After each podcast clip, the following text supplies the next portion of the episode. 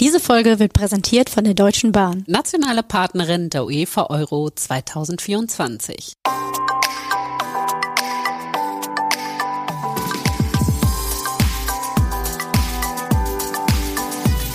Dann ein herzliches Willkommen zu unserer neuen Folge. Wir freuen uns sehr, dass ihr alle da draußen dabei seid. Wir haben uns wieder aufgemacht, haben wieder eine der entlegeneren Städte der Bundesliga aufgesucht. Wir haben ja letztes Mal von Frank Schmidt gelernt, es gibt keine kleinen Städte in der Bundesliga, es gibt nur Mittelstädte. Ich weiß nicht, ob er das hier auch so bezeichnen würde, aber das können wir unseren Gast ja gleich mal fragen.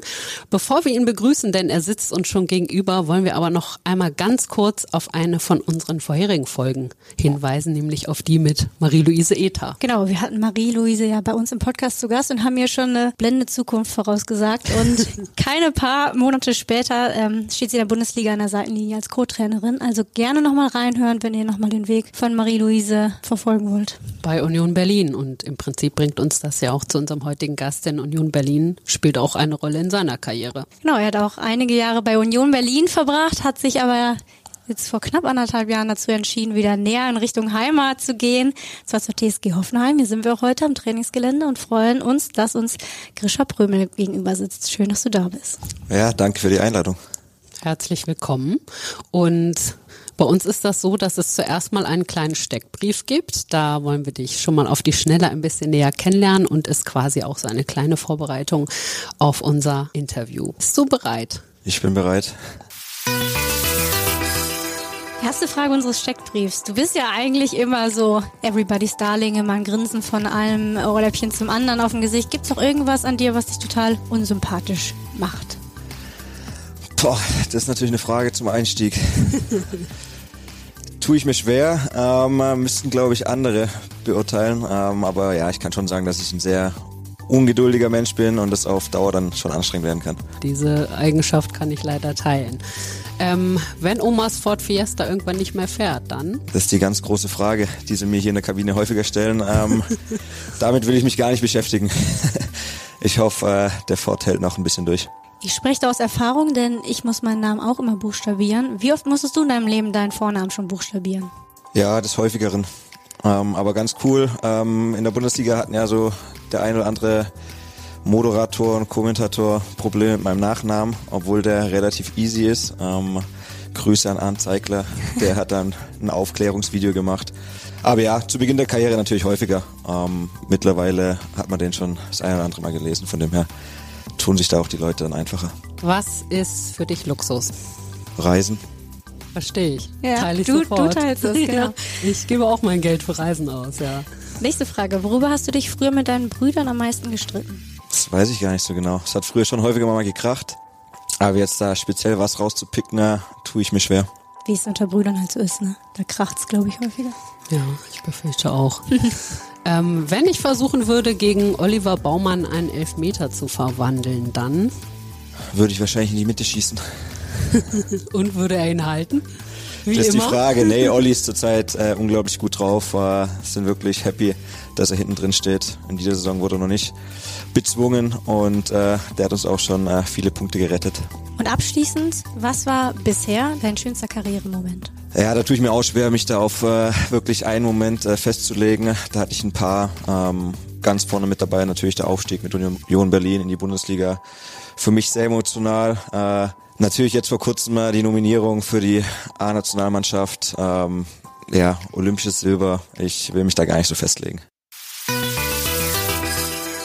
Ich würde sagen, das bringt uns ja fast schon zum ersten Thema, denn das ist im Prinzip ja relativ aktuell, dass du zur A-Nationalmannschaft berufen wurdest, warst jetzt beim letzten Lehrgang dabei. Wie war's denn? Ja, für mich war das unglaublich schön. Äh, eine Riesenerfahrung, äh, Momente fürs Leben. Von dem her blicke ich da, auch wenn die Ergebnisse nicht so waren, wie wir es uns das vorgestellt haben, äh, trotzdem ja auf eine coole Zeit zurück. Und wie war so für dich, wie, war's, wie war der Anruf, wie hast du es mitgeteilt bekommen und wem hast du es dann auch erzählt? Ja, der Anruf kam relativ spät, weil ich war ja, ähm, wurde nachnominiert vom Julian Nagelsmann. Ähm, er hat mir zuerst eine SMS geschrieben, weil es schon ein bisschen schwier- äh, später war. Ob ich noch wach bin, ähm, habe ich ihm zurückgeschrieben, ja, ich bin noch wach. Äh, und dann kam der Anruf von du ihm. schon, was kommt?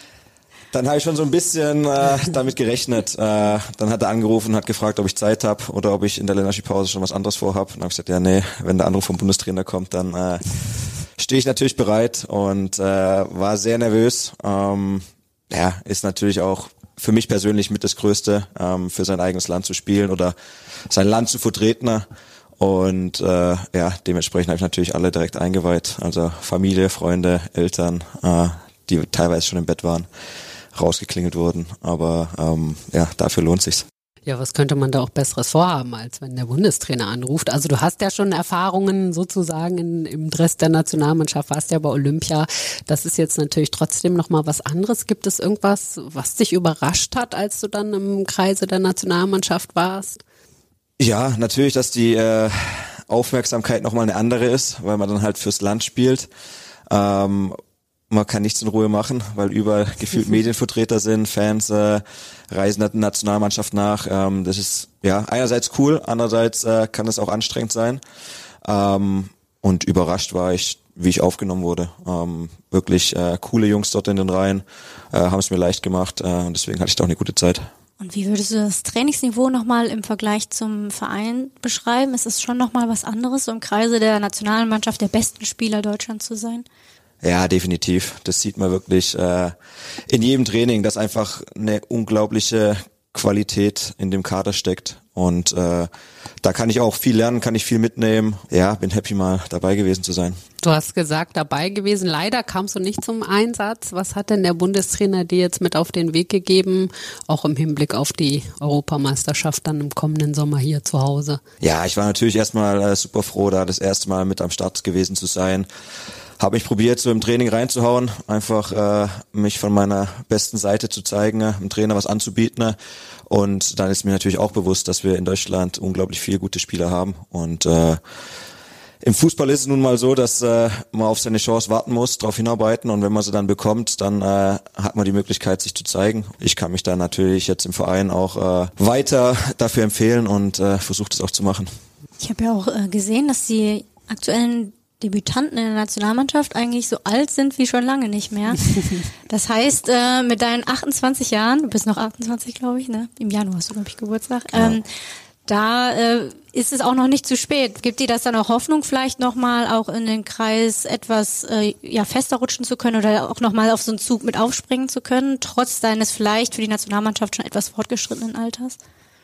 Ja, ich würde es jetzt gar nicht am Alter festmachen. Ähm, hat egal in welchem Alter man sich befindet, immer noch die Möglichkeit besser zu werden. Und ich glaube, da bin ich auch ein äh, Stück weit ein Beispiel dafür, dass ich jetzt nicht der klassische äh, Vorzeige ähm, Profi bin, der einfach von der U19 aus direkt den Weg in die Bundesliga gefunden hat, sondern äh, so Step für Step einfach seine Entwicklungsschritte ähm, äh, ja durchlaufen hat und äh, ja immer noch äh, Potenzial auf der auf der Strecke liegt, das ich probiere einzusammeln.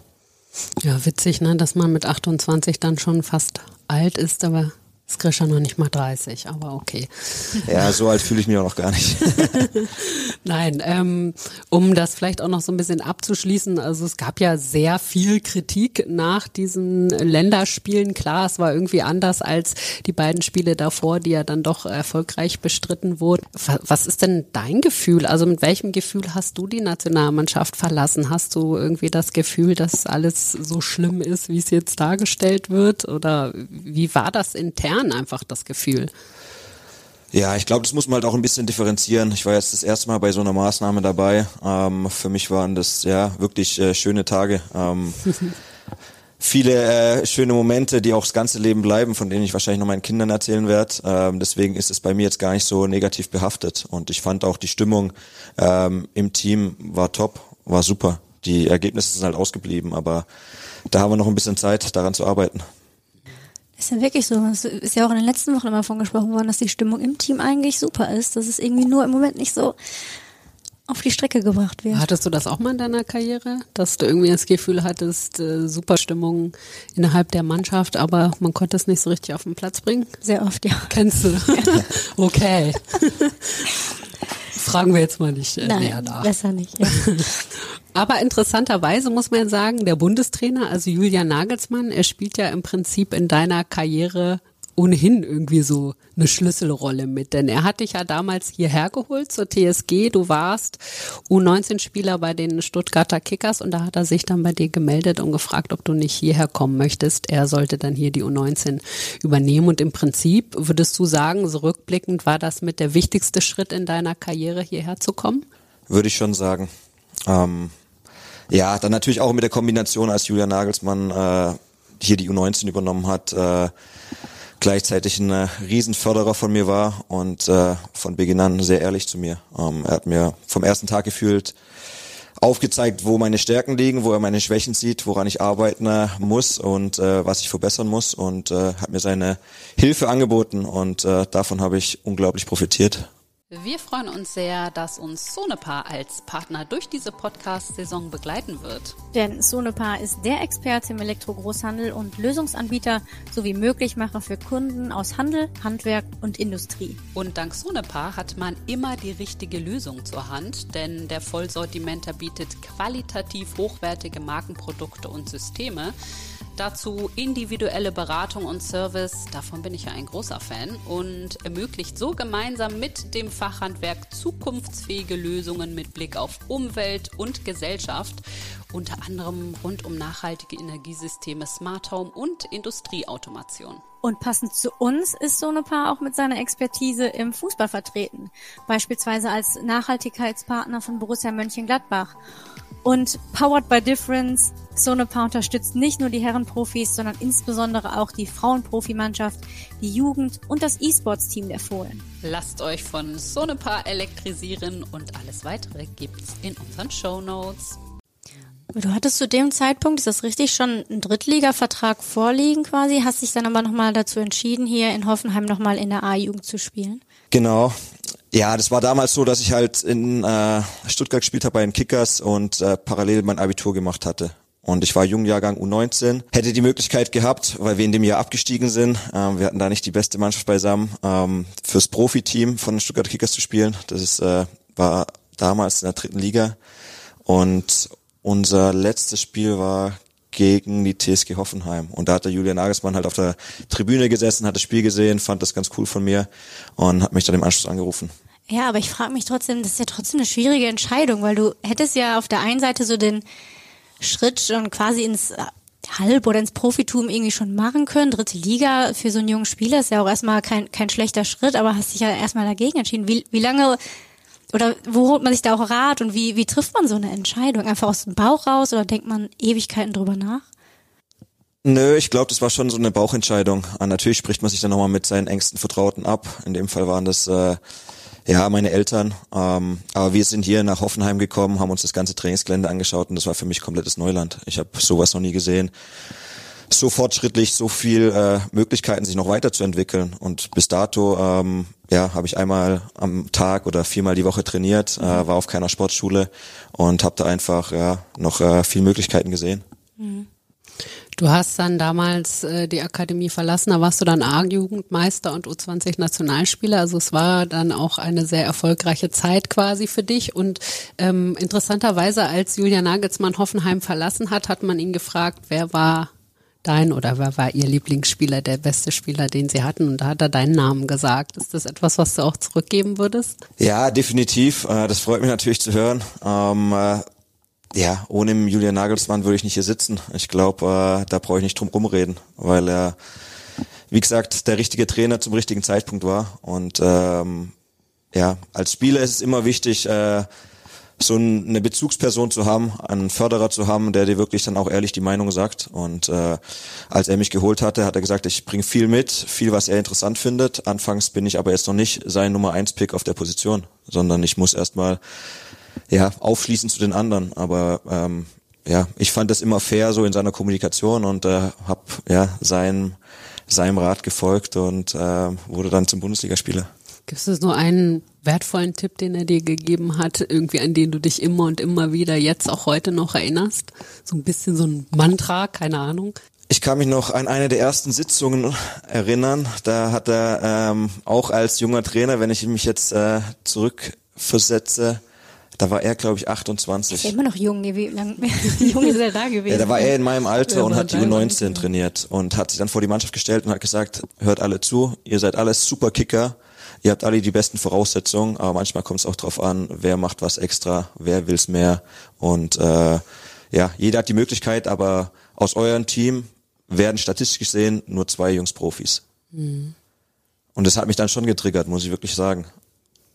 Ähm, und es hat auch was in der Mannschaft entfacht, weil wir dann auf einmal in der U19, äh, ich glaube nicht so viele Leute haben mit uns gerechnet und dann wurden wir erst äh, süddeutscher Meister, wurden dann deutscher Meister und am Ende, wenn ich jetzt äh, in die ersten drei Ligen schaue, sind glaube ich pff, 13 Jungs äh, im Profibereich gelandet. Und was glaubst du, ist das, was er in dir gesehen hat und was waren auch die Punkte, wo, wo er dir gesagt hat, dass du noch aufschließen musst, wo du vielleicht jetzt auch bis heute an den aufgeschlossen hast, weil jetzt bist du Bundesliga-Profi? Ja, da gab's vieles, ähm, äh, angefangen bei, bei technischen äh, Fertigkeiten. Äh, da hat man natürlich schon ein bisschen was aufzuholen, wenn man jetzt nicht den Weg über einen äh, Internat oder eine Jugendakademie läuft und nur einmal am Tag trainiert und die anderen Jungs, die ja eine Kooperation mit der Schule haben, die dann auch vormittags schon eine Einheit machen können, die sind natürlich ein Stück weit äh, voraus. Ähm, und deswegen habe ich da auch viel gearbeitet. Auch das Körperliche, das war für mich auch neu, Athletiktraining zu machen. Und das hat mir dann halt nochmal einen richtigen Schub gegeben in der U19, weil ich dann auch mit dem Abitur schon durch war, eigentlich viel Zeit hatte, dann auch fürs Training. Meine Eltern haben gesagt, okay, sie würden mir ein Jahr Zeit geben, mal zu schauen, okay, was ist möglich so im Fußball. Ähm, ja, und da war einfach hier Hoffenheim genau die richtige, die, genau die richtige äh, Stelle für mich. Und im Prinzip schließt sich ja jetzt so ein bisschen der Kreis, ne? Du bist irgendwie wieder nach Hoffenheim zurückgekehrt. Julia Nagelsmann hat sich wieder gemeldet, hat sich, hat dich jetzt als äh, Bundestrainer zur Nationalmannschaft eingeladen. Also irgendwie ist das ja auch so ein bisschen wie so ein kleiner Zirkel, der sich da geschlossen hat, oder? Ja, die Fußballblase ist nicht groß. Man trifft sich immer mal wieder, ne? Ja. Genau. Ja, und ich hatte immer mal im Hinterkopf nochmal für, äh, für den Julian Nagelsmann zu spielen. Als er dann zu Bayern gewechselt ist, habe ich gedacht, okay, vielleicht könnte es schwer werden. Aber jetzt hat es nochmal geklappt und deswegen äh, freue ich mich darüber. Vielleicht äh, gucken wir noch einmal kurz zurück auch zu deiner Zeit bei Union Berlin. Haben wir ja schon angesprochen, dass du da gespielt hast. Das war ja auch eine sehr erfolgreiche Zeit. Und dann hast du dich entschieden, wieder hier zurückzukommen. War das vor allem auch wegen der Nähe zu deiner Familie? Also bist du jemand, der sehr heimatverbunden auch ist? Ja, meine Familie ist mir schon sehr wichtig. Äh, nichtsdestotrotz habe ich mich oben in Berlin auch äh, pudelwohl gefühlt. Eine super Stadt. Ähm, natürlich spielen dann auch immer die Erfolge oder die sportliche Leistung damit rein, wie man sich dann auch in der Stadt fühlt. Ähm, ja, darüber hinaus kannte ich natürlich Hoffenheim. Es hat mir immer so ein bisschen noch, äh, was heißt im Herzen wehgetan, aber dass ich damals nicht für Hoffenheim debütiert hatte, hat mich immer so ein bisschen äh, ja gepiesackt. Und äh, darüber hinaus ist halt Hoffenheim auch ein Verein, der sportlich am, ambitioniert ist und der normalerweise von den Möglichkeiten auch äh, international spielen kann. Wie war für dich auch persönlich die Umstellung aus der großen Stadt Berlin, jetzt hier wieder in die Idylle Das würde zu mich ziehen? auch mal interessieren. Ja, das ist natürlich nicht ganz einfach. Ähm, äh, ist eine Umstellung. Nichtsdestotrotz ist Heidelberg eine schöne Stadt, ähm, auch eine Studentenstadt. Gibt schöne Cafés, äh, das eine oder andere gute Restaurant. Aber Berlin ist da natürlich einen Ticken besser aufgestellt. Ja, das stimmt. Da kann man von morgens bis abends was erleben. Du bist aber auch befangen, Anna. Ja, gut, das stimmt. Ich bin befangen, ja. Aber ich bin ja auch mal auf dem Dorf, darf ich jetzt so sagen, aufgewachsen. Also kenne ich ja auch den, den Kontrast sozusagen. Ähm, ja, das finde ich auf jeden Fall sehr interessant. Also die meisten Spieler von euch wohnen, glaube ich, in Heidelberg. Das ist ja auch sehr schön, sehr idyllisch. Gibt es auch welche, die hier tatsächlich so richtig auf dem Land leben. Also ich weiß damals irgendwie bei Leverkusen, Stefan Kieslinge hat, glaube ich, immer tatsächlich in Leverkusen gewohnt. Gibt's das bei euch auch in der Mannschaft? Gibt's bei uns auch. Ähm, wir haben natürlich auch ein paar Spieler, die schon äh, bisschen älter sind, die schon Familie haben, denen natürlich wichtig ist, irgendwie ein eigenes Haus und einen Garten zu haben. Und das ist in Heidelberg nicht ganz so einfach zu finden. Und hier das Umland ist auch schön, aber wäre jetzt für mich noch nichts. Ähm, und der Wechsel auch, du hast, ich hatte das Gefühl, du hast, ähm, ich habe natürlich auch ein paar Interviews von dir gelesen und, und ich hatte das Gefühl, dass es dir immer auch wichtig ist, in Teams zu spielen, die deinem Spielstil entgegenkommen. Ist das für dich auch ein Faktor, wenn du wechselst, weil du ja irgendwie auch sagst, ich bin halt auch der Powerfußballer, ich komme vielleicht eher über die Athletik, ich laufe äh, hier gegen Bremen bist du, glaube ich, 14,24 Kilometer gelaufen, das Spiel. Also ist dir es auch wichtig, dann im Team zu spielen oder machst du deine Wechsel auch davon abhängig, dass der Stil eines Trainers oder eines Teams zu dir als Person passt? Ja, da beschäftige ich mich auch mit. Ähm, ist natürlich nicht immer ganz so einfach. So viel Wechsel hat man nicht in seiner Karriere.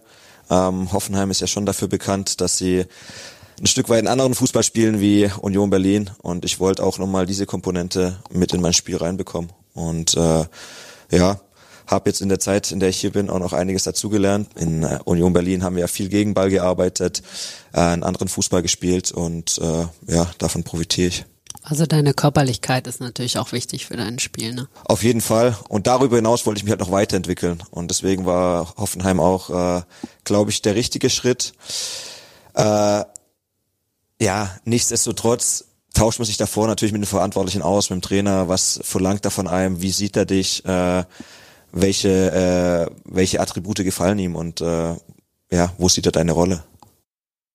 Aber als du hergekommen bist, hast du dich ja relativ schnell verletzt und warst dann auch sehr lange draußen aufgrund deiner Knöchelverletzung. War das so mit die bescheidenste Phase deiner Karriere, sage ich mal? Ja, das war keine leichte Zeit, muss ich ehrlich zugeben.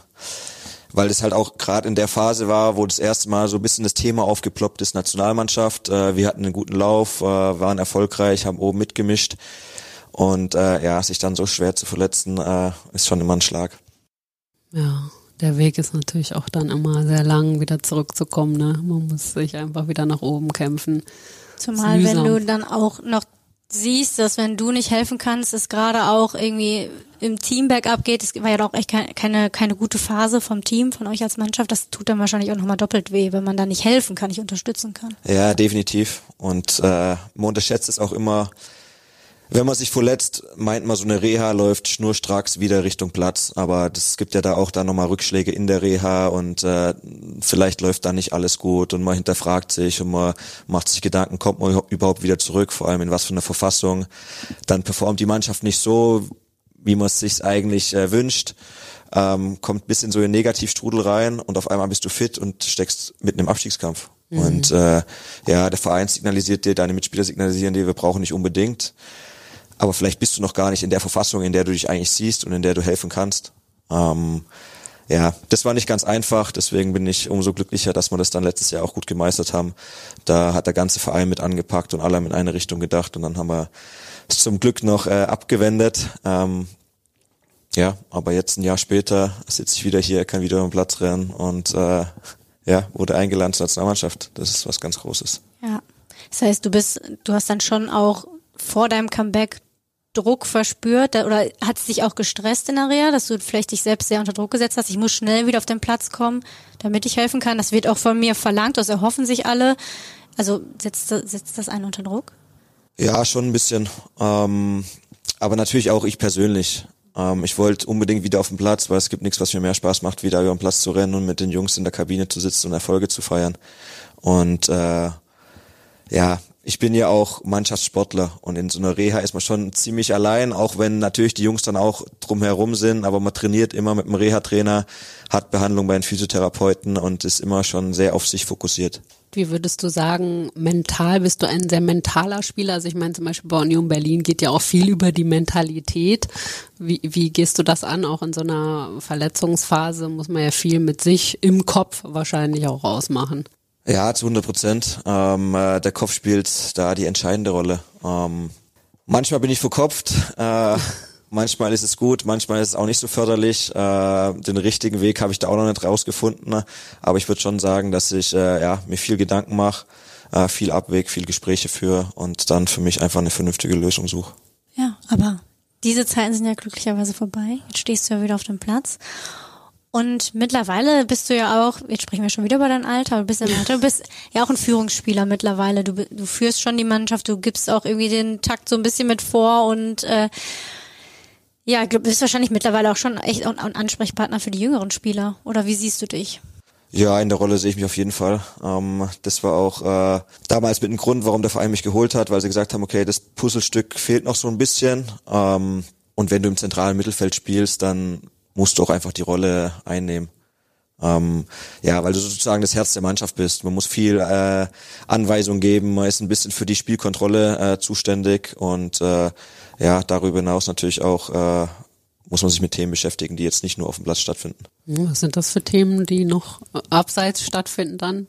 mit dem man sich als Führungsspieler beschäftigt? Ja, natürlich Gespräche innerhalb des Teams, mit dem Trainerteam, gerade jetzt, ihr habt es angesprochen, junge Spieler, denen natürlich auch noch einen äh, Rat mitgeben. Ähm, ja, da kommt schon ein bisschen was auf einen zu. Ich finde, ihr habt ja eigentlich eine ganz interessante Truppe sozusagen beisammen. Olli Baumann haben wir ja schon angesprochen. Ich meine, der ist ja mal ein Wahnsinnsrückhalt, hat alle seine drei Elfmeter gegen ihn gehalten. Sowieso momentan der Torhüter mit den meisten, meisten gehaltenen Elfmeter, so ist richtig. Dann habt ihr ja auch äh, vorne mit Kramaric, der jetzt ja auch wieder auf dem Platz steht und auch Wechhorst irgendwie auch, finde ich, eine sehr interessante Konstellation. Wie würdest du die Saison der TSG bisher beschreiben?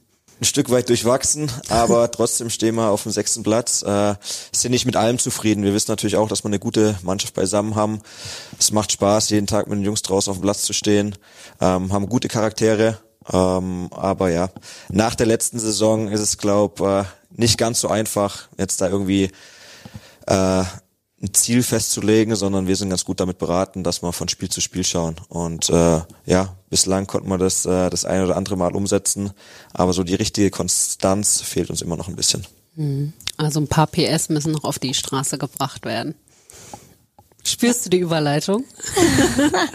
ähm, du fährst immer noch den alten Ford Fiesta deiner Oma. Das äh, hat man ja schon mal gesehen. Da gibt's ja auch diverse Fotos, zum Beispiel, wie du in diesem Auto äh, fährst oder dort einsteigst. Das ist natürlich wahrscheinlich auch unter deinen Mannschaftskollegen immer eine sehr charmante Geschichte, oder? Ja, also die ersten ein, zwei Wochen muss man sich natürlich den einen oder anderen Spruch anhören. Aber mittlerweile habe ich schon alles gehört und äh, das Auto gehört zu mir, von dem her ähm, ja, fühle ich mich damit auch nicht, nicht irgendwie blöd. Und gibt es denn ein Auto von deinen Kollegen, was dir trotzdem ganz gut gefällt? Oder ist Auto tatsächlich so überhaupt nicht dein Thema? Ja, ist gar nicht mein Thema. Also ich bin gar kein Autofan. Äh, das Auto muss mich wirklich nur von A nach B bringen. Ja, manchmal bekommt man natürlich auch so Gespräche mit in der Kabine. Ja, es gibt ein neues Auto auf dem Markt und äh, was kann das alles? Aber ich bin da wirklich der falsche Ansprechpartner. Wir haben aber ja eingangs darüber gesprochen, was für dich Luxus ist. Du hast ja gerade, du hast schon gesagt, Reisen ist für dich äh, ein Luxus. Ähm, aber nicht im Auto. Nicht im Auto. aber immerhin die Fahrt von Berlin hierher hat das Auto ja noch äh, geschafft. Ne? Also machst du damit auch längere Fahrten? Ja, gut, jetzt nach Berlin äh, fahre ich nicht mehr dem Auto, da nehme ich meistens die Bahn. Ähm, und in Berlin, äh, du hast es vorhin angesprochen, du wohnst selber in Berlin, da braucht man nicht unbedingt nee. ein Auto, da habe ich viel mit dem Fahrrad gemacht, äh, die Öffis sind da ganz gut. Ähm, ja, und klar, reisen tue ich schon gern, ähm, dann auch häufiger mal weiter weg, äh, deswegen bleibt das Auto dann zu Hause stehen. Wenn es der enge Spielplan zulässt. Gibt es denn für dich auch, ähm, aber gibt es andere Dinge, wo du vielleicht auch sagst, boah, dafür schmeiße ich auch mal unsinnig Geld raus. Das ist mir wirklich, das mache ich so gerne. Ähm, da ist es mir dann auch mal völlig egal, wofür ich mein Geld ausgebe. Hast du auch so, so Dinge? Ja, im Urlaub lasse ich mir schon gut gehen. Ähm, äh, ich weiß natürlich auch, dass wir nicht ganz so viele Urlaubstage haben und äh, ich pack mir den Urlaub immer ziemlich voll und äh, ja, Geld verdienen kann man immer, aber wenn man einmal im Urlaub ist und was Cooles machen will, dann äh, sollte man das auch umsetzen, weil ja, die Momente, die bleiben dann halt. Klar. Und es ist dann auch schade, wenn du aus dem Urlaub zurückkommst und nichts zu erzählen hast. weil du sagst, okay, ich war den ganzen Tag nur im Hotel oder saß nur am Strand. Äh, ja. ja, ich äh, habe da schon ganz gern Action. Reisen also und Surfen auch. Genau, Surfen auch. Ja. Das ist eins das, deiner, das macht mir Spaß. Deine Hobbys, ja. ja. Du kommst ja grundsätzlich aus einer sehr sportbegeisterten Familie, würde ich mal sagen. Dein Vater war, glaube ich, auch äh, Trainer und deine beiden Brüder spielen ja auch Fußball oder haben Fußball gespielt. Es geht, glaube ich, alles zurück auf den TSV RSK Essling, wenn ich das jetzt hier richtig äh, zitiere sozusagen. Äh, gehst du da manchmal noch hin? Guckst du dir da noch Spiele an? Wie muss ich mir das vorstellen? Ja, der TSV RSK Essling ist mein Heimatverein und äh, da bin ich immer noch eng verbunden. Mein kleiner Bruder spielt dann noch in der ersten Mannschaft. Ähm, ja, viele meiner Jungs haben da gespielt und äh, wenn es der Spielplan zulässt, fahre ich dann schon am Wochenende gern mal heim und schaue mir dann ein Spiel an in der Bezirksliga mittlerweile. Ja, das wäre auch die Frage gewesen, was deine Brüder jetzt eigentlich so machen. Die haben, glaube ich, zusammen wahrscheinlich früher viel Fußball gespielt, äh, spielen aber beide noch Fußball oder haben die andere Wege eingeschlagen? Ähm, ja, die spielen beide noch Fußball. Mein großer Bruder, der ist dann zum Studieren nach Wien gezogen. Das war dann nicht mehr so leicht umzusetzen. Hat dann halt in der Uni-Mannschaft noch gespielt, in der Uniliga. Ähm, mein kleiner Bruder, der ähm, ist den Eltern treu geblieben. ähm, der ist in der Heimat geblieben. Einer hält da die Stellung. Genau. Ja. Und er spielt bei meinem Heimatverein. Ähm, aber früher waren wir viele auf dem Platz, das war dann schon immer cool, weil wir jetzt auch nicht so äh, viel äh, Jahre auseinander sind, ähm, immer zwei Jahre Unterschied. Und äh, ja, da kann man fast schon ein kleines Team stellen. Das klingt irgendwie so ein bisschen wie so Fußballromantik. Also irgendwie wurde als Kinder den ganzen Tag lang gebolzt und gekickt oder wie muss man sich das vorstellen? Ja, das war ganz cool. Ähm, in der Ecke, wo wir aufgewachsen sind, gab es direkt äh, einen, äh, ja, einen Bolzplatz um die Ecke und äh, einen riesen Aktivspielplatz. Da haben wir früher sehr viel Zeit äh, drauf verbracht und äh, ja, die Mama stand dann immer abends auf dem Balkon und hat gepfiffen. Ähm, das konnte sie ziemlich gut und das war für uns immer das Zeichen. Oder alle Kinder wussten Bescheid, okay, die Prümels müssen nach Hause zum Abendessen. und äh, ja, wir haben da wirklich viel Zeit verbracht und meine Eltern haben, äh, ich glaube, viele, sehr viele Wochenenden bis heute noch auf dem Fußballplatz verbracht und da bin ich ja dankbar drum, dass äh, die uns das ermöglicht haben und uns da in unseren Interessen einfach unterstützt haben. Und was habt ihr heute für Themen, wenn ihr euch trefft, ihr Brüder? Ich weiß gar nicht, wahrscheinlich habt ihr gar nicht mehr so oft Zeit zusammenzukommen, oder? Geht's da immer noch überwiegend um Fußball oder sind es auch ganz andere Dinge, mit, die, mit denen ihr euch beschäftigt? Ja, das ist unterschiedlich. Ähm, meine beiden Brüder, die können natürlich ihre Zeit ein bisschen anders einteilen als ich. Äh, der große Bruder, der war viel in der Welt unterwegs während seinem Studium. Ähm, Würde ich fast sagen, ist auch der beste Surfer von uns. Äh, der späht dann immer die guten Surfspots aus, also ist viel am Reisen und äh, wenn ich dann halt mal im Sommer sechs Wochen frei hab, ähm, äh, dann frage ich ihn auch, was würdest du mir empfehlen? Und dann hat er immer eine ganze Liste parat, äh, kommt dann manchmal auch selber mit oder der kleine Bruder ist noch mit, äh, mit am Start. Ähm, deswegen gibt's da viele Themen, über die wir uns austauschen, auch über deren Berufe. Ähm, mein kleiner Bruder hat jetzt angefangen mit einer Ausbildung zum Zimmermann. Äh, Finde ich auch spannend und äh, ja, von dem her pflege ich da immer noch einen sehr, sehr engen Draht. Wie kommt man eigentlich zum Surfen, wenn man aus Esslingen kommt? Sehr gute Frage. ja, meine Eltern wollten früher mal auswandern, ähm, als wir noch klein waren, also ganz klein, äh, wollten sie in die USA. Da hatten sie irgendwie so den, äh, den großen Traum vom freien Land wahrscheinlich äh, im Hinterkopf und äh, sind dann auch rüber äh, nach Santa Cruz, das ist äh, in Kalifornien, an der Westküste, so ein kleines Surferstädtchen haben dann gemerkt, okay, mit drei Kids in den USA ist doch nicht so leicht, wie sie sich vorgestellt haben und sind dann wieder zurück nach Deutschland. Ähm, aber in der Zeit, als sie drüber war, drüben waren, das war ein Jahr ungefähr, haben sie halt e- extrem viel Freunde kennengelernt und seitdem war das dann so, dass man einmal im Jahr im Sommerurlaub immer rübergeflogen ist, die Freunde besuchen und das hat sich dann irgendwie, also ich kann mich an keinen anderen äh, Familienurlaub äh, erinnern, ähm, ja, außer da drüben in Santa Cruz in den USA. Die Spannung steigt. Am Samstag steht die Gruppenauslosung der UEFA Euro 2024 auf dem Programm. Die Deutsche Bahn ist nationale Partnerin der UEFA Euro 2024. Wir freuen uns, die Fans Europas auf ihrer Reise nach Deutschland und in Deutschland begleiten zu dürfen. Mit klimafreundlicher Mobilität für die grünste EM aller Zeiten. Wie wir das erreichen wollen? Mit attraktiven nationalen und internationalen Angeboten für unsere Fans. Mehr Infos findet ihr in den Shownotes. Die Deutsche Bahn, nationale Partnerin der UEFA Euro 2024. Das heißt, aber euch drei gab's schon und du hast auch eine kurze Zeit mit da drüben gelebt als Kind? Genau, Ah, genau. Ja, spannend. Hast du Und- da noch Erinnerungen dran oder ist das schon zu lange her? Ja, das ist schon sehr lange her, aber ich kann mich natürlich an die anderen Jahre erinnern. Da haben uns unsere Eltern einfach äh, in Richtung Strand gefahren, haben uns dort gefühlt rausgeworfen, haben gesagt, wir holen euch später wieder ab und dann waren wir halt am Strand, am Meer und äh, quasi gezwungen, äh, aufs Wasser zu gehen und zu surfen. Es klingt aber auch so, als wären deine Eltern irgendwie auch so ein bisschen freigeistig, sage ich jetzt mal. Würdest du das sagen, dass du so auch aufgewachsen bist? Ja, meine Eltern äh, haben uns schon klar signalisiert, dass wir machen können, was wir wollen und sie uns da unterstützen und das ist, äh, glaube ich, sehr, sehr wichtig. Ähm, ja, ich wurde in keiner Zeit irgendwie gedrängt, ja, jetzt du musst Profifußballer werden und äh, kriegst nichts zu essen, wenn du nicht dreimal am Tag irgendwie äh, trainiert hast, sondern ähm, die haben es auch immer vorgelebt. Du musst äh, das machen, was dir Spaß macht, weil nur dann kannst du auch erfolgreich sein und äh, wirst glücklich auf, auf lange Sicht. Und äh, ja, ihre Denke war auch immer, Grisha, schau, zu was es, äh, zu was es reicht. Wenn du dich halt komplett reinlegst. Weil auf der anderen Seite bekommt man ja von dir auch den Eindruck, also Statussymbole sind dir nicht wichtig. Ich glaube, du hast auch mal gesagt, du brauchst nicht rechts und links die neueste Rolex tragen. Also es hat ja schon, und wenn man dann bedenkt, dass du irgendwie aus dem Schwabenland kommst, hat es ja schon ein bisschen sowas von schaffe, schaffe, Häusle baue. Ne? Also das ist ja dann auch wieder irgendwie so eine andere Mentalität. Also würdest du sagen, du hast irgendwie so ein bisschen beides auch von deinen Eltern mitbekommen, dass man, dass ehrliche Arbeit aber auch immer wichtig ist und dass man ja viel investiert in seine Träume zum Beispiel. Ja, auf jeden Fall. Ähm, äh, ich hatte auch einen sehr, sehr engen Draht zu meinem äh, Opa. Ähm, der kommt natürlich aus einer anderen Zeit und äh, damals hat man gar nichts geschenkt bekommen und er hat, glaube ich, schon auch so ein bisschen vorgelebt, äh, da, was alles möglich ist, auch so mit harter Arbeit. Ähm, mhm. Ja, wir brauchen jetzt hier nicht über meinen Opa reden, aber er hatte damals ja zwei Jobs und äh, hat alles probiert, dass halt die Familie irgendwie ähm, ja gut zurechtkommt. Und äh, das hat er in die Familie reingetragen. Mein Vater hat natürlich auch viel von dem mitgenommen und äh, probiert natürlich dann auch die Werte so ein bisschen äh, weiterzugeben. Aber bei deiner Oma können wir ja vielleicht mal kurz reden. Ich habe nämlich gelesen, sie schneidet immer alle Artikel aus und legt sie dir auf die Treppe, wenn du nach Hause kommst. Ist das so? Macht sie das immer noch oder? Ja, macht sie immer noch. Und mittlerweile ist sie eigentlich auch ganz äh, fit, so was äh, das äh, Smartphone angeht. Ah.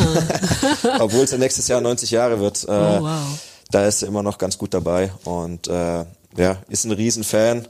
Ähm, die konnte das Ganze ja auch nie sich so richtig vorstellen, wohin das überhaupt gehen kann. Ähm, früher kamen immer so ja paar kleinere Sprüche, ja wirst du jetzt Fußballprofi oder was ist jetzt die Richtung, die du einschlägst? und ja, ist äh, schön, dass man das irgendwie verwirklichen konnte. Also mittlerweile schickt sie dir die Artikel dann per WhatsApp oder? Nee, das nicht. Also sie schneidet es immer noch aus. Äh, wenn ich dann mal in der Heimat bin, äh, bei meinen Eltern, dann äh, schaue ich immer bei ihr vorbei. Kladde. Den ja, so ein Ordner dann. Genau, das wird alles schön eingeordnet, oh. eingeheftet. Ja, aber du sagst gerade, ähm, deine Oma hat vielleicht auch gesagt, was wirst du jetzt Fußballer oder was machst du? Was wärst du denn geworden oder was hättest du dir denn vorstellen können zu werden, wenn du kein, wenn es nicht geklappt hätte? Ganz früh wollte ich mal Lehrer werden. Das mhm. habe ich jetzt mit der Zeit auch ein bisschen überdacht. Ist es, glaube nicht mehr. ja. ähm, ich hätte mir auch gut vorstellen können, Sport zu studieren. Ähm, die meisten meiner Kumpels sind äh, ja nach dem Abitur dann auch auf die Uni gegangen, ähm, haben sich da was Cooles rausgesucht. Äh, ja, die Wirtschaft hat mich auch noch so ein bisschen interessiert, aber ja, habe ich ja noch ein paar Jahre, paar Jahre Zeit, mich damit zu beschäftigen. Und wie ist mit Mode? Also wir haben, waren natürlich auch mal auf deinem Instagram-Account unterwegs. Ne? Da kann man ja durchaus sehen, dass du, glaube ich, auch ein bisschen modeaffin bist. Ist das ein Thema, was dich auch interessiert oder? Ja, aber jetzt nicht so extrem. Also ähm, ich schaue schon morgens, was ich anziehe, wenn ich aus dem Haus gehe. Ähm, ja, aber extrem modeaffin bin ich jetzt auch nicht. Also da geht dein Geld nicht hin. Nee, größtenteils nicht, nee. Okay. Anna, du findest es nicht mehr raus. das liegt alles unter dem Kopfkissen. Auf dem Sparbuch und da ist es ja auch gut angelegt. Vielleicht braucht man es ja irgendwann mal. Wer weiß. Ja. Ja, kleiner Cut. Es ging ja ähm, und wir haben ja gerade schon über Surfen gesprochen und es ging ja auch vor einigen Wochen durch die Medien, dass du den Parasurfer Ben Neumann unterstützt hast, ähm, damit er sich den Traum von der Weltmeisterschaft erfüllen kann. Ähm, das finde ich eine ganz spannende Sache, zeugt ja wahrscheinlich auch davon, dass du ein sehr bodenständiger Kerl bist, dass du aus einem guten Elternhaus kommst und weißt, worauf es ankommt, dass nicht alles selbstverständlich ist im Leben. Ähm, wie ist denn der Kontakt zustande gekommen überhaupt? Also kanntet ihr euch schon vorher oder wie bist du darauf aufmerksam geworden? Tatsächlich kannten wir uns nicht vorher. Ähm, es hat angefangen, dass ich mit meinem Bruder, mit meinem großen Bruder telefoniert hatte und er mir von dem äh, Ben erzählt hat. Und ich konnte es mir eigentlich gar nicht vorstellen, dass äh, jemand mit zwei Prozent Augenlicht äh, ja, aufs Meer rauspaddelt und dann noch surft. Weil du einfach weißt, wie schwierig das ist. Genau, jeder, der schon mal auf dem Board stand, der weiß, wie schwierig das ist. Ähm, und äh, daraufhin hat mein Bruder mir ein äh, paar Videos zugeschickt, äh, die ich mir dann angeschaut habe. Und ja, das war für mich unglaublich inspirierend, ähm, sowas zu sehen. Und äh, ja, als es dann im Raum stand, dass äh, er und sein Team äh, zur Weltmeisterschaft nach äh, Kalifornien reisen möchte ähm, und noch ein bisschen Hilfe braucht, dann war das für mich äh, ja, komplett klar, dass ich die dabei unterstützen will. Die Weltmeisterschaft war jetzt Anfang November. Ähm, wie hast du das verfolgt?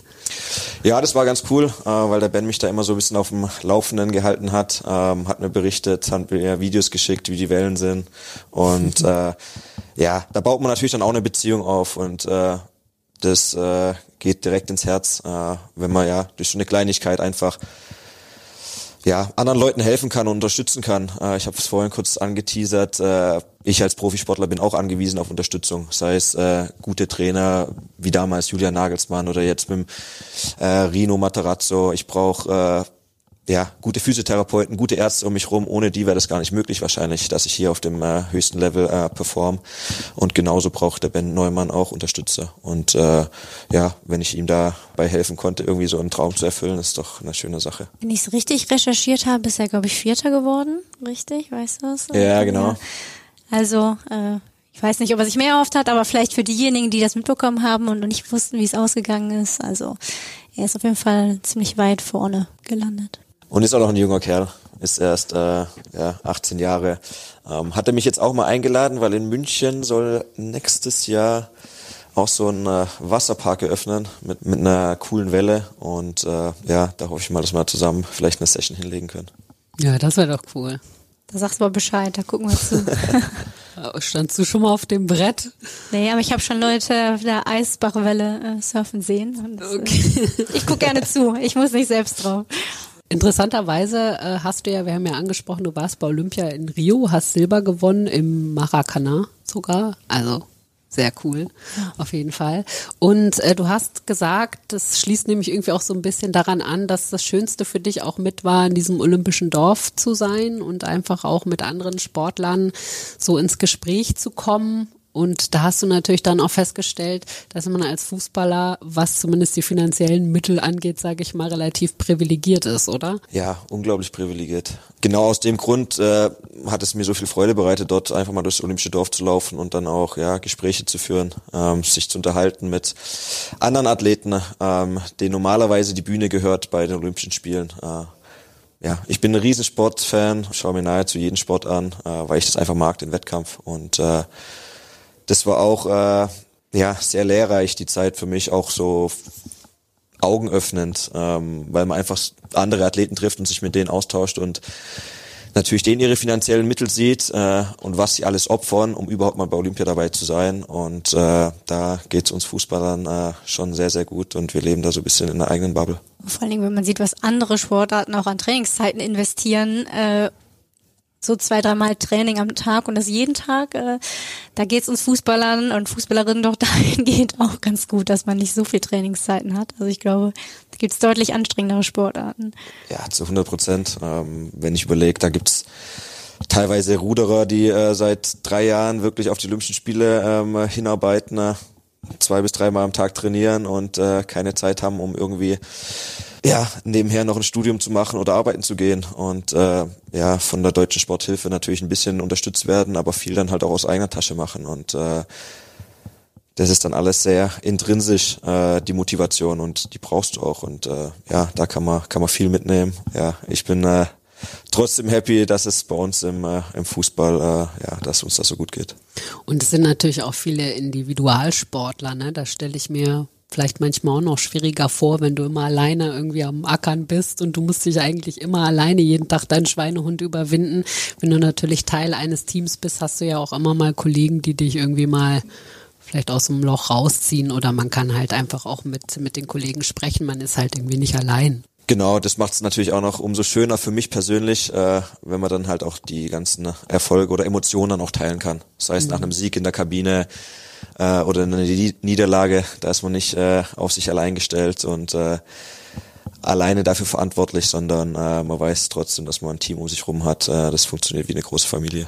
Genau, man kann die Fehler einfach immer anderen in die Schuhe schieben. ist auch praktisch, ne? Was gibt es denn für sportliche Ziele für dich noch? Also da du ja so gerne reist, wäre es nicht vielleicht auch mal logisch für dich, nochmal im Ausland spielen zu wollen? Irgendwo, wo man surfen kann? Ja, das wäre natürlich Idealvorstellung. Stell dir vor, du trainierst vormittags und danach gehst du surfen. Ja, da muss ich da muss ich mal durchgehen. Äh, die Länder und Städte, äh, wo das möglich ist. Nee, für mich persönlich, ich wollte eigentlich immer mal im Ausland spielen. Ähm, früher hat mich England immer sehr gereizt. ja, die Art und Weise passt, glaube ich, ganz gut zu meinem Spielstil. Die Premier League ähm, im Surfen ist es da nicht ganz so, ganz so gut. Da muss ich, glaube ich, schon eher ein bisschen weiter weg. Könnte mir auch irgendwann mal vorstellen, äh, in Argentinien oder Brasilien die Karriere ausklingen zu lassen. Oh, ehrlich, das ist aber exotisch, oder? Ja, es ist nicht der übliche Weg, sage ich mal, aber ich habe mir da mal ein paar Spiele angeschaut und da geht's ganz schön äh, gut zur Sache und äh, ja, auch so die die Kulturen dort, die die gefallen mir. Ist ja eigentlich auch schön, dass der Fußball einem sowas vielleicht dann auch mal ermöglicht, sowas mal machen zu können irgendwann, weil wer wer kann mal eben so irgendwo hingehen und der Fußball kann es dir irgendwann mal ermöglichen auf jeden Fall, warum nicht? Im Fußball ist es glaube ich dann relativ einfach, weil es dann halt viele äh, Mitarbeiter im Verein gibt, die es sich für dich einsetzen, die es dir probieren, möglichst leicht zu machen, auch abseits des Platzes. Und ja, warum mal nicht irgendwas was wagen? Interessant. Du hast es doch auch gemacht, oder? Du wolltest auch gerne nochmal in England spielen, war das nicht so? Ich bin jetzt nicht weiter als England und Spanien gekommen. Naja, immerhin. Das hat auch schon gereicht. Bisschen was hast du ja schon erlebt, so ist es ja nicht. Ja, aber ich glaube, da kann man immer was mitnehmen durch ja. so eine Auslandserfahrung. Definitiv. Also ich würde es jedem mal empfehlen. Nicht, dass ich hier in den Heiligen Hallen bei der TSG dich dazu ermutigen möchte, nochmal irgendwann einen Schritt ins Ausland zu machen. Aber ja, ich finde, es ist mal eine tolle Erfahrung. Nein, du bist ja noch jung, du kannst jetzt hier noch viele Jahre spielen und dann irgendwann zum Abtrainieren. Kann genau. Ja. Aber es war auf jeden Fall eine überraschende Antwort, weil der Trend momentan geht ja eher Richtung Saudi-Arabien oder vielleicht Amerika. Da gehen ja viele Spieler dann nochmal hin. Wobei Amerika wäre dann ja vielleicht auch was für dich. Da könntest du nochmal dahin gehen, wo du mit deinen Eltern immer warst. Genau, USA fände ich auch spannend. Ja, das ist immer ein bisschen schade, dass man nur eine Karriere hat. Ja, dass sie zeitlich auch dann doch sehr begrenzt ja, ist am Ende. Ja. Ne? Das stimmt. Naja, du wirst ja noch eine Karriere nach der Karriere haben. So wie ich dich jetzt hier, wie wir dich jetzt hier kennengelernt haben, bist du ja keiner, der sich dann auf die faule Haut legt. Also irgendwas wirst du ja machen, oder? Ja, zu 100 Prozent. Also ich kann mir nicht vorstellen, dass ich da mit 35 nur im Garten sitze und in die Ferne schaue. ähm, ja, aber damit habe ich jetzt noch gar nicht so sehr auseinandergesetzt. Äh, es gibt für mich ja viele spannende Abteilungen auch hier im Verein, äh, die ich mir vorstellen könnte. Ähm, ja, unter die Podcaster weiß ich jetzt nicht, ob ich, äh, ob ich mich da sehe, aber ja. Wird, er hat jetzt gerade gesagt, das ist ja sein erster Podcast heute. Also ja. Für, äh, für, alle, die uns zuhören, äh, es ist Grisha Brümels erster, erster Podcast. Wird die Zeit zeigen, wohin das dann geht. Ich finde, er hat es äh, bravourös gemacht und würde sagen, wir können dann ja auch die letzte Runde einläuten, oder? Genau, die letzte Runde bedeutet bei unserem Podcast, dass unser Gast ja eigentlich nochmal so am Ende irgendwas ja uns oder den Zuhörerinnen Zuhörern mit auf den Weg geben darf, irgendwas erzählen möchte, ohne dass es von uns kommt. Also dir gehört eigentlich so die letzte Runde in unserem Podcast und du kannst gerne irgendwas, was dir gerade auf dem Herzen liegt, von dir geben. Schicke ich mal ganz liebe Grüße an den Claudio, das ist unser Mannschaftskoch. Wenn der einen Podcast hört, freut er sich bestimmt. Ähm, uh. Er ist auf jeden Fall die Nummer eins nicht nur für mich, sondern äh, ich glaube für die ganze Mannschaft. Und wir sind dankbar, dass er da ist. Ist wirklich ein äh, super Typ und ja, ich freue mich auf morgen.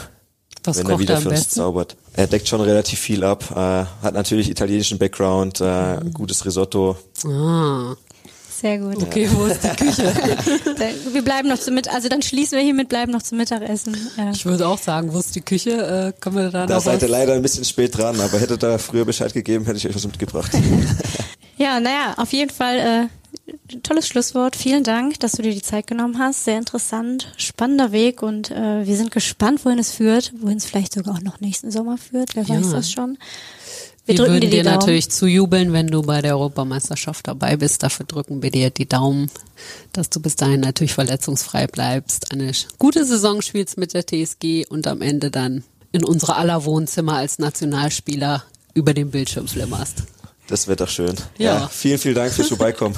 Dankeschön. Danke dir. Alles Gute. Ja, ciao, ciao.